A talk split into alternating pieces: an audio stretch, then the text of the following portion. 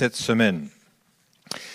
Ce matin, j'aimerais juste vous apporter une parole de la part du Seigneur. Je crois que Dieu a une parole pour nous aujourd'hui, une parole pour chacun de nous aujourd'hui, une parole qui pourrait nous inspirer puis nous faire du bien. Ça se trouve en fait dans l'Ancien Testament, dans le livre de la Genèse au chapitre 5, euh, au chapitre 15, pardon, versets 5 et 6 que nous lisons ensemble. Puis Dieu le fit sortir de sa tente et lui dit, Contemple le ciel et compte les étoiles si tu en es capable. Et il ajouta, Tes descendants seront aussi nombreux qu'elle. Abraham fit confiance à l'Éternel et à cause de cela, l'Éternel le déclara juste. Dieu fait sortir Abraham de sa tente et lui parle. Il lui parle justement de contempler le ciel. Et c'est ça le titre euh, du message dans le fond. Et je crois que qu'est-ce qui est la parole de Dieu pour vous et pour moi aujourd'hui, c'est contemple le ciel. Comme Dieu a parlé à Abraham, il veut nous parler à nous aujourd'hui. Et quand on contemple le ciel, on parle du soir, euh, on réalise, on se rappelle que dans les conditions actuelles avec le couvre-feu, on ne peut pas sortir dans la rue pour aller voir le ciel, mais on peut sortir en dehors de la maison et lever les yeux vers le ciel. Ça, c'est encore permis jusqu'à maintenant, si on reste sur notre terrain. Donc, lorsqu'on lève les yeux vers les étoiles, qu'est-ce qu'on va voir? Ben, on va voir un, spectacle beau, quelque chose de beau, quelque chose qui est grand. Hein? Euh, on voit la beauté du spectacle, c'est certain. Mais au-delà de cela, on est aussi, euh, lorsqu'on s'arrête et qu'on contemple pendant un bon moment, saisi par un sens de l'immensité de l'affaire, de la grandeur de l'univers. On réalise à quel point on est si petit dans un si grand univers. Ça remet les choses en perspective de façon tellement naturelle. On, se voit tellement comme le centre de l'univers. Hein? Les enfants sont des grands spécialistes là-dedans. Pour eux autres, c'est eux qui sont le centre de l'activité à la maison et le centre des communications et le centre des besoins et le centre des désirs et le centre de tout ce qui a besoin d'être dit et d'être fait. Mais euh, euh, lorsqu'on vieillit, d'habitude, on, comprend qu'on n'est pas finalement seul dans l'univers. En fait, lorsqu'on contemple le ciel, on réalise tellement à quel point on est si tout petit à l'intérieur d'un si grand univers. Ça peut nous inspirer également aussi à voir plus loin, à voir au-delà de cela. En fait, Dieu voulait euh, nourrir, inspirer la foi d'Abraham en rapport avec la promesse. Et je pense que Dieu veut le faire pour chacun de nous aujourd'hui aussi en levant nos yeux, en contemplant ce qui se passe dans le ciel, on peut aussi euh, être inspiré. Euh, avoir confiance en nouveau en Dieu. On peut, ça peut servir à nourrir notre foi. Ça peut servir à nous construire, à nous édifier, alors que nous cherchons à croire en lui et à croître dans notre foi, dans notre confiance en Dieu. Nous pouvons découvrir certainement aussi qu'il y a de la place pour agrandir encore l'espace de ce côté-là. Dimanche dernier, Pasteur Jean-Frédéric nous a parlé justement que c'est en contemplant la beauté du caractère de Dieu qu'on découvre le désir de s'approcher de lui. En découvrant de plus en plus qui il est, on a de plus en plus le désir de s'approcher de lui parce qu'on reconnaît sa bonté, on reconnaît sa patience, on reconnaît sa douceur, on reconnaît, etc., etc., tout ce qu'il peut faire pour nous. Euh, alors Dieu donc dit à Abraham ici, contemple le ciel. Regarde. Faisons juste un retour ensemble maintenant sur les circonstances qui ont amené Abraham à vivre ce moment-là intense avec Dieu, ce moment d'inspiration avec le Seigneur.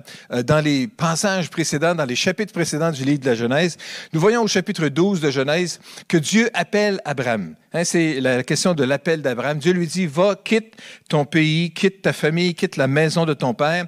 Et puis verset 12, euh, je donnerai ce pays à ta descendance. Dieu lui dit donc, quitte ce qui était là avant et conduis-toi vers moi, suis mes instructions et je vais te donner euh, un pays, je vais te donner une descendance, etc., etc. C'est un peu la même chose. Hein. Dieu nous adresse un appel aussi de quitter euh, notre vieille vie passée, de faire un trait sur ce qui est notre vie, ce qui était notre vie avant de connaître Jésus comme notre sauveur de personnel. Donc, c'est de venir à lui, puis après ça, commencer à marcher avec lui en route vers une terre promise, en route vers une promesse glorieuse que Dieu pourrait nous faire. Donc, Abraham reçoit cet appel-là. Il part, il obéit. Nous voyons que euh, un peu plus loin dans le chapitre 12, il fait une escapade en Égypte. En fait, il a vécu des difficultés dans le pays là où il s'installait. Euh, il y a eu une famine, il y a eu des, des, besoins qui étaient là, puis que les besoins ne pouvaient pas être comblés, les besoins fondamentaux, élémentaires. Donc, c'est en allant en Égypte où est-ce qu'il y avait plus d'abondance, semble-t-il. Finalement, a rencontré les difficultés là et revenu dans le pays. Et dans le, chapitre 13, nous voyons qu'Abraham s'installe dans Canaan. Là, il y a aussi l'épisode où est-ce que Abraham est là, et puis il y a son neveu Lot qui est avec lui, et puis Abraham est riche, il y a beaucoup de troupeaux, il y a beaucoup de bergers, et puis Lot est riche, il y a beaucoup de troupeaux, beaucoup de bergers, puis là, à un moment donné, trop de monde dans peu de place, la chicane pogne un peu, la dispute vient entre les bergers de l'un et les bergers de l'autre, etc. Finalement, Abraham dit, écoute Lot, voici, la terre est grande, hein? Euh, si tu veux, tu choisis quelle place que tu vas. Si tu vas de ce côté-là, moi je vais par là.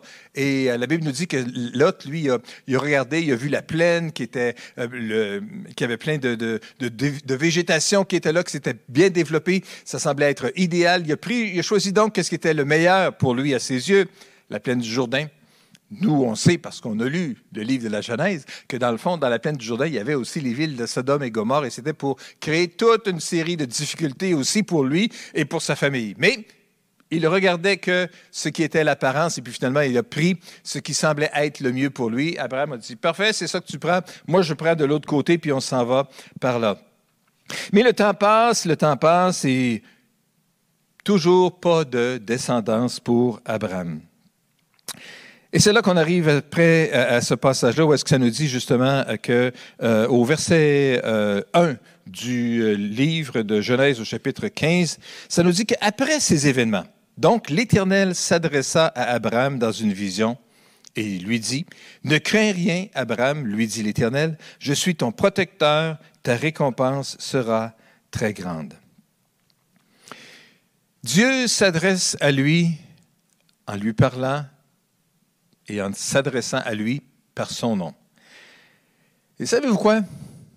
Dieu veut nous parler aussi en nous appelant par notre nom. La vérité, c'est que Dieu connaît votre nom. Lorsque nos parents, euh, dans une génération passée, se rendaient à la banque ou à la caisse pour aller faire leurs affaires, des dépôts, des retraits, etc. Le préposé derrière le comptoir souvent les connaissait et puis pouvait les saluer par leur nom. Bonjour, monsieur, madame, quelque chose, et puis qu'est-ce qu'on peut faire pour vous aujourd'hui? Euh, aujourd'hui, c'est un petit peu différent, hein? l'expérience qu'on a lorsqu'on va dans une banque ou dans une caisse. D'abord, c'est, pas toutes les banques et toutes les caisses qui a vraiment quelqu'un, une véritable personne derrière un comptoir. Euh, c'est souvent des guichets plutôt qui vont faire office de, de, façon de faire nos transactions. Mais sauf dans des rares exceptions de nos jours, le préposé, euh, lorsqu'il est derrière le comptoir, ce qu'il veut d'abord, c'est voir ma carte de débit pour être capable de m'identifier comme il faut, plutôt que de me connaître par mon nom. Hein, je, ne suis plus, je ne suis plus finalement qu'un numéro de 16 chiffres dans un ordinateur. Euh, et que c'est ça, hein, qu'on voit sur ma carte de débit, pour être capable de m'identifier, être capable de faire ce que j'ai besoin de faire. Euh, mais aussi incroyable qu'on puisse le réaliser, pourtant Dieu qui connaît tout l'univers connaît aussi mon nom et il se préoccupe également de mes besoins. Dans le psaume 147, verset 4, nous lisons, c'est lui, Dieu, qui détermine le nombre des étoiles et à chacune d'elles, il donne un nom. Dieu, quand on contemple le ciel, puis qu'on voit l'immensité, puis qu'on voit la quantité incroyable d'étoiles qu'on peut voir, puis qu'on commence à compter, puis que finalement on abandonne parce qu'on ne peut pas se rendre jusqu'au bout de tout ce qu'on peut voir, Dieu, la Bible nous dit, détermine le nombre des étoiles et à chacune d'elles, il donne un nom. Au verset 5, ça poursuit en disant, le Seigneur est grand, son pouvoir est immense, sa science est infinie. Lorsqu'on réalise ça, combien Dieu est grand, combien il est, est élevé, c'est un Dieu de grandeur, sa science est tellement élevée, tellement supérieure à tout ce qu'on peut voir, tout ce qu'on peut connaître. Et pourtant, il connaît notre nom. Il est un Dieu personnel. Et dans la, dans, la présentation que, Dieu fait à Abraham lorsqu'il se révèle à lui, il s'adresse à lui par son nom. On a raison de dire, nous, les croyants, les chrétiens évangéliques, que la vie avec Dieu, c'est une relation personnelle avec Dieu une relation personnelle avec Dieu, qu'on peut comprendre, qu'on peut connaître, qu'on peut saisir. Lorsqu'on a vécu l'expérience de la nouvelle naissance et qu'on sait, c'est pas de l'orgueil, ça, mais simplement une, une réalité qu'on sait, qu'on expérimente à l'intérieur de notre cœur, de savoir que je peux parler à Dieu et qu'il me parle à moi et qu'il s'adresse à moi en me parlant par mon nom. Il est un Dieu personnel. Dans le livre d'Ésaïe, au chapitre 43, et nous lisons au verset 1, la prophétie, Dieu, maintenant l'Éternel qui t'a créé au peuple de Jacob et qui t'a façonné, ô Israël, te déclare ceci. Ne sois pas effrayé, car je t'ai délivré, je t'ai appelé par ton nom, tu es à moi. Dieu rappelle à Israël ici qu'il n'y a pas besoin d'être effrayé, que Dieu l'a déjà délivré et qu'il l'a appelé par son nom, tu es à moi. Dieu veut vous rappeler, et, veut vous rappeler, et ce matin, je veux juste vous rappeler cette parole-là de Dieu, il connaît votre nom. Arrêtez de penser que peut-être votre, votre, votre, la préoccupation de votre cœur, ce qui pèse, le, fardeau que vous avez peut-être à l'intérieur de vous, euh, c'est tellement éloigné de Dieu. Non, non, non, non. Dieu vous connaît par votre nom. Même le Dieu qui connaît toutes les étoiles du ciel et de la terre, il connaît votre nom. Je t'appelle par ton nom, tu es à moi. Au verset 2 du même livre d'Ésaïe 43, nous lisons, et Dieu après ça fait la promesse, lorsqu'il s'adresse à nous euh, personnellement, il dit, Quand tu passeras par les eaux, je serai avec toi. Quand tu traverseras les fleuves, ils ne te submergeront pas. Quand tu marcheras dans le feu, il ne te fera pas de mal, et tu ne seras pas brûlé. Dieu nous fait des promesses donc de nous garder, de nous protéger à travers tout cela. Et on va voir tantôt que c'est quelque chose qui revient encore dans le message que Dieu donne à Abraham. Il nous connaît par notre nom, il s'adresse à nous et il promet dans le fond une protection pour nous autres dans le milieu de tout cela. Dieu nous dit dans le fond qu'on n'a pas besoin de craindre. Dieu dit à Abraham dans le chapitre 15, verset 1, Ne crains rien, Abraham. Ne crains rien.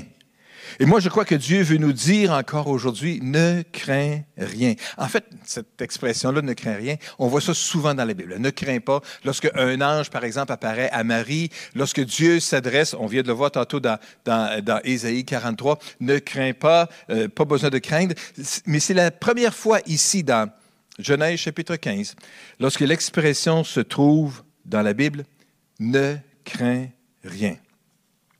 Et je pense que c'est quelque chose qui est important, est un message important pour vous et pour moi aujourd'hui. Ne crains pas. Pas besoin d'avoir le cœur rempli de crainte. Ne crains pas les difficultés qui peuvent se présenter. Ne crains pas l'opposition que tu peux avoir à un moment donné face à tes, à tes projets que tu, peux, que, tu, que tu as. Ne crains pas les défis financiers. Ne crains rien. Ne crains pas les mensonges des menteurs. Ne crains pas les faux enseignements. Ne crains pas les distractions qui pourraient te détourner du chemin que tu devrais suivre. Ne crains pas de manquer ton coup. Ne crains pas de te planter. ne crains pas de manquer de ressources. Ne crains pas de manquer de sagesse. Ne crains pas de manquer d'aide. Ne crains pas de te tromper si ça arrive. Ne crains pas de tomber. Parce qu'il y aura quelqu'un pour te relever. Ne crains pas de te relever après être tombé. Il y aura quelqu'un pour te pardonner. Ne crains pas de marcher encore plus loin parce que la route n'est pas terminée. Ne crains pas de parler. Ne crains pas de t'engager. Ne crains pas de prendre position. Ne crains pas de perdre des amis. Ne crains pas le climat hostile qui nous entoure aujourd'hui. Ne crains pas le discours populaire qui est tenu par les gens, qui peut peut-être s'opposer à celui de l'Évangile. Ne crains pas les réseaux sociaux. Ne crains pas les réactions sur les réseaux sociaux. Ne crains rien. Dieu disait ça à Abraham bien avant l'existence de tout cela, mais pourtant, c'est tellement quelque chose de réel pour nous aujourd'hui. Dieu veut nous dire aussi, ne crains rien. Ne crains pas les quand dira Ne crains pas les conversations de taverne, ne crains pas les discours des gérants d'estrade, ceux qui sont les Joe connaissants, qui savent tout, tout comment ce qui devrait être fait, ce qui devrait être dit et qui sont pas capables de lever le petit doigt pour rien faire. Pas besoin de craindre tous ces gens-là. Ne crains pas les moqueurs. Ne crains pas pour ta santé. Ne crains pas pour ta famille. Ne crains pas pour ton emploi. Ne crains pas pour l'avenir. Ne crains pas. Avez-vous compris ce matin? Dieu veut pas qu'on craigne quoi que ce soit. Parce qu'il nous promet d'être avec nous. Dieu parle à Paul, l'apôtre, lorsqu'il est à Corinthe une nuit. Nous voyons cela dans le chapitre 18, versets 9 et 10. Une nuit, le Seigneur lui-même parla à Paul dans une vision et dit, N'aie pas peur, lui dit-il. Parle et ne te tais point. Je suis avec toi. Personne ne pourra s'attaquer à toi pour te faire du mal, car il y a dans cette ville un peuple nombreux qui m'appartient. Lorsque Dieu parle ainsi à Paul, Paul est dans la ville de Corinthe. Corinthe était la capitale d'une région de la Grèce antique qui s'appelait l'Achaïe, une ville qui était quand même très populeuse pour l'époque, qui euh, contenait quelque chose comme 700 000 habitants qui est à peu près l'équivalent de la grande région de la capitale nationale aujourd'hui aussi. On peut donc trouver une certaine parenté euh, dans, le nombre de personnes, la grosseur de la ville. Et Dieu lui dit, et je crois que Dieu veut nous dire à nous aussi aujourd'hui, nous les gens du carrefour chrétien de la capitale, N'aie pas peur. N'aie pas peur de prendre position pour l'Évangile. N'aie pas peur de prendre position pour Jésus. N'aie pas peur. Parle et ne te tais pas, car je suis avec toi. En fait, Dieu nous promet que personne ne pourra s'attaquer à nous pour nous faire du mal. Et voici la promesse glorieuse. Il y a dans cette ville un peuple nombreux qui lui appartient. Que Dieu puisse nous aider à nous approprier de cette vérité-là. Que Dieu puisse nous approprier et saisir la vision qu'il y a dans cette ville, dans cette ville de la capitale nationale, un peuple nombreux qui appartient à l'Éternel et qui a juste besoin d'être délivré, qui a besoin d'entendre le message de la délivrance que vous allez lui communiquer à travers un échange que vous allez avoir dans un team en voyant un voisin ou en, partageant avec quelqu'un. Lorsque vous allez être capable de voir votre voisin dehors et lui parler sans faire un regroupement et un attroupement et une arrestation après cela. Non, c'est pas ça qu'on veut du tout. Mais un jour, nous allons être capables de nous sortir de cette situation de pandémie et on va revenir à des, relations beaucoup plus normales les uns avec les autres. Et ainsi, on sera capable de poursuivre la mission que Dieu nous donne, celle d'atteindre notre ville pour l'Évangile. Et je pense que le message dans le milieu de tout cela, pour chacun de nous, mes amis, c'est pas besoin d'avoir peur. Pas besoin d'avoir peur de se planter. Pas besoin d'avoir peur de manquer de ceci, de cela, parce que Dieu sera avec nous. Dans le milieu de cette ville-là, il y a donc des ressources extraordinaires, un peuple nombreux qui appartient à Dieu, que Dieu veut toucher, que Dieu veut sauver, que Dieu veut transformer et qui seront aussi des témoins merveilleux de la puissance de l'Évangile après qu'on leur, aura, leur aura communiqué cette vérité-là. Que Dieu puisse nous venir en aide pour être capable de voir cette promesse merveilleuse de Dieu se réaliser dans notre vie. Dieu dit donc à Abraham, ne crains rien, Abraham. Et puis après ça, Dieu lui dit qu'il est son protecteur. Dieu veut nous rappeler qu'il est notre protecteur, qu'il est notre récompense. Dieu dit dans donc, Genèse chapitre 15, verset 1, Je suis ton protecteur, ta récompense sera très grande. Le remède de Dieu à la crainte d'Abraham, c'était de, de lui rappeler qui il est. Il est le grand je suis. Il est le grand protecteur. Il est celui qui est la récompense même grande que Dieu veut lui donner. Dieu lui a donné deux raisons pour retrouver le courage dont il avait besoin après toutes ces expériences-là dans sa vie, Abraham. Il lui promet de le défendre et deuxièmement, il lui promet une, que sa récompense sera très grande. Et savez-vous quoi? Dans nos craintes, Dieu veut nous rassurer exactement de la même chose. Si vous avez des craintes encore ce matin, je veux juste que vous sachiez qu'il y aura quelqu'un qui est à quelque part dans les cieux et qui est tout puissant et qui est capable de vous protéger et qu'il vous connaît par votre nom. Et il connaît votre situation réelle que vous vivez aussi. Dieu sera votre protecteur. Lorsque vous craignez ce qui est devant, rappelez-vous que Dieu sera avec vous à travers les mauvais temps et qu'il vous a promis de grandes bénédictions la protection et la provision. Protéger et pourvoir aux besoins. C'est ce qu'on recherche dans le fond, hein, d'être protégé, d'être en sécurité quelque part et d'avoir tout ce dont on a besoin. On recherche ça. Et dans le fond, les politiciens sont prêts à nous promettre ça aussi. Et ils vont, nous promettre de la paix, ils vont nous promettre de la protection, ils vont nous promettre de la sécurité, la loi et l'ordre, et puis ils vont nous promettre toutes sortes de promesses d'avoir euh, plein de subventions et de, choses dont nous avons besoin. Mais gloire à Dieu, ce qu'il nous promet, c'est ce qui est vrai. La protection et la provision. C'est ce qu'on cherche, c'est ce que les gens nous promettent, mais pourtant c'est ça que Dieu, lui, nous promet, et lui est un Dieu qui va être capable d'accomplir et de réaliser ses promesses. Mais dans tout cela, après que Dieu lui dit, ne crains pas, Abraham, je suis ton protecteur et je suis celui qui va te garder, je vais te pourvoir à tous tes besoins. Après ça, Abraham ouvre son cœur et commence à parler. Il expose son besoin. Abraham répondit dans chapitre 15, verset 2, Éternel Dieu, que me donnerais-tu? Parce que je n'ai pas d'enfant. Et c'est Eliezer de Damas qui héritera tous mes biens. Eliezer de Damas étant un des principaux serviteurs d'Abraham. Euh, Abraham ouvre son cœur. Savez-vous, euh, une des leçons de base qu'on a besoin d'apprendre dans l'école de la foi, dans le fond, c'est que la volonté de Dieu s'accomplira à sa façon et en son temps. Rappelez-vous de ça. la volonté de Dieu s'accomplira à sa façon et en son temps. C'est bon, c'est essentiel pour nous de partager nos préoccupations à Dieu et de lui dire comment on se sent. Et c'est exactement ce qu'Abraham fait ici dans Genèse chapitre 15, verset 2. Il dit, je n'ai pas d'enfant. Et même si ce qu'on dit peut ressembler peut-être à de l'incroyance ou à de l'impatience dans notre cœur, Dieu n'est pas sourd à notre, à notre question et, et puis n'est pas distant devant nos sentiments. Dieu n'a pas repris Abraham ici. Dieu lui a plutôt donné l'assurance dont il avait besoin. Dans le fond, Dieu est prêt à accueillir les paroles de son cœur.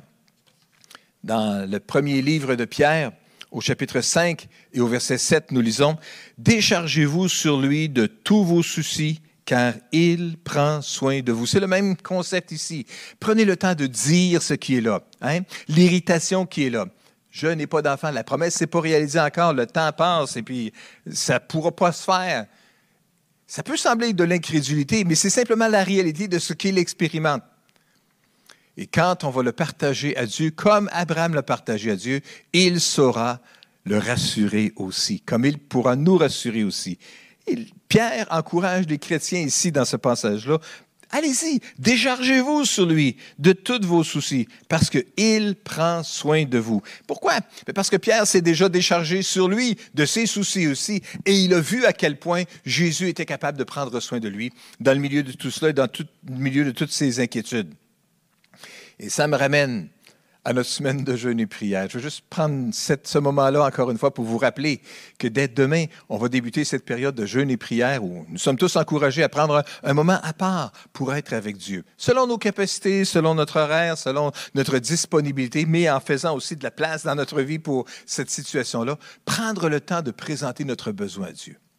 Déchargeons-nous ensemble de nos préoccupations personnelles, de nos préoccupations comme assemblée, en demandant à Dieu sa direction, sa sagesse, sa protection, etc. Il y a différents thèmes qui vont se développer tout au long de, la semaine. Et puis, je veux juste vous encourager à être là. C'est à 19 h tous les soirs sur Zoom que ça va se passer.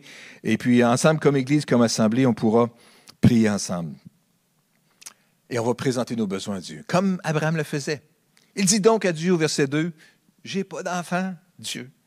Et puis au verset 3, il poursuit en disant, Tu ne m'as pas donné de descendance pour ce Et c'est un serviteur attaché à mon service qui sera mon héritier. Verset 4, Alors l'Éternel lui parle en ces termes, Non, cet homme-là ne sera pas ton héritier, c'est celui qui naîtra de toi qui héritera de toi.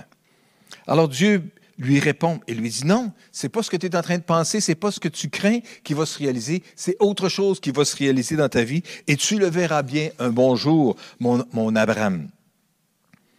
Et puis c'est là qu'on arrive à ce passage-là, qui est celui que nous avons vu au tout début, et qui est la parole de l'Éternel pour vous et pour moi aujourd'hui. Contemple le ciel. D'abord, Dieu le fait sortir de sa tente, hein, puis il lui dit, contemple le ciel, compte les étoiles si tu en es capable. Puis il ajouta, tes descendants seront aussi nombreux qu'elle. Abraham a fait confiance à l'Éternel et à cause de cela, l'Éternel le déclara juste.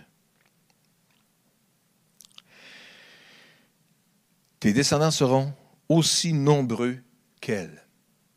Tu n'es pas capable d'en venir à bout, d'être capable de compter tout ça, mon Abraham, mais c'est trop nombreux.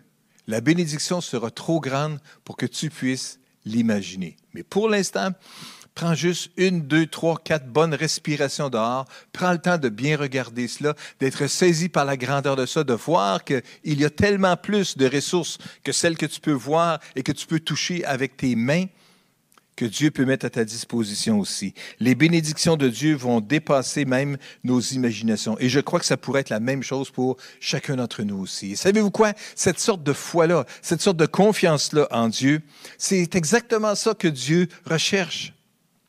C'est la première fois, la première référence dans la Bible où est-ce que euh, il, est fait, il est fait référence dans le fond à la foi d'Abraham. Abraham fit confiance à l'Éternel ce passage-là ici, euh, Abraham a fait confiance à Dieu et cela, à cause de cela, Dieu l'a déclaré juste. Ça, euh, il y a plusieurs théologiens qui voient ça comme le, Jean 3,16 de l'Ancien Testament. C'est un passage qui est cité à trois occasions dans le Nouveau Testament, dans Galates 3,6, dans Romains 4,3 et dans Jacques 2,23. Hein, ça nous parle que Abraham a fait confiance en Dieu. Jean 3,16, vous le savez, c'est Dieu a tant aimé le monde qu'il a donné son Fils unique, afin que quiconque croit en lui ne périsse pas, mais qu'il ait la vie éternelle. C'est la même chose ici. Abraham a fait confiance à l'Éternel en dépit de ses carences, en dépit des limites, en dépit des, des, longueurs euh, qui, qui s'étiraient et des impossibilités qui étaient devant lui. Mais à cause de cela, l'Éternel le déclara juste. Il y a trois mots clés dans tout ça ici. Faire confiance. Dieu le déclara juste. Faire confiance à Dieu, c'est notre part. Et lorsqu'on fait confiance, Dieu va nous déclarer, faire une affirmation solennelle, quelque chose sur lequel on pourra compter et sur lequel on pourra s'appuyer. Et la déclaration, c'est que nous serons justes, justifiés, pas parce qu'on est parfait, pas parce qu'on va avoir tout de suite accompli, mais juste parce que Dieu, le souverain de l'univers, est capable, lui, de déclarer, juste de nous pardonner. La réponse à la crainte d'Abraham, c'était la présence de Dieu. Je suis, je suis avec toi. La réponse aux préoccupations d'Abraham concernant son héritier, c'était la promesse de Dieu, je ferai, voici ce que je ferai dans l'avenir.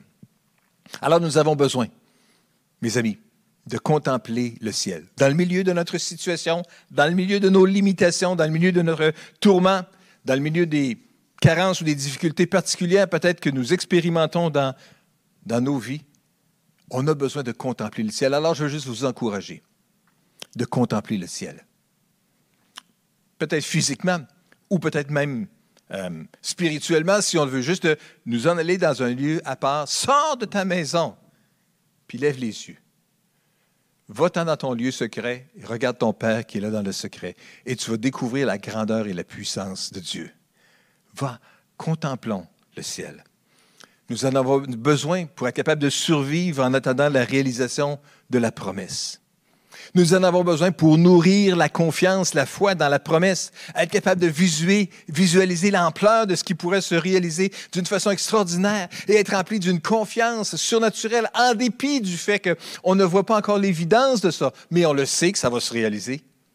Dieu veut nous amener à ce niveau-là de confiance à travers l'expérience que nous vivrons si on contemple le ciel. Levons les yeux vers le ciel.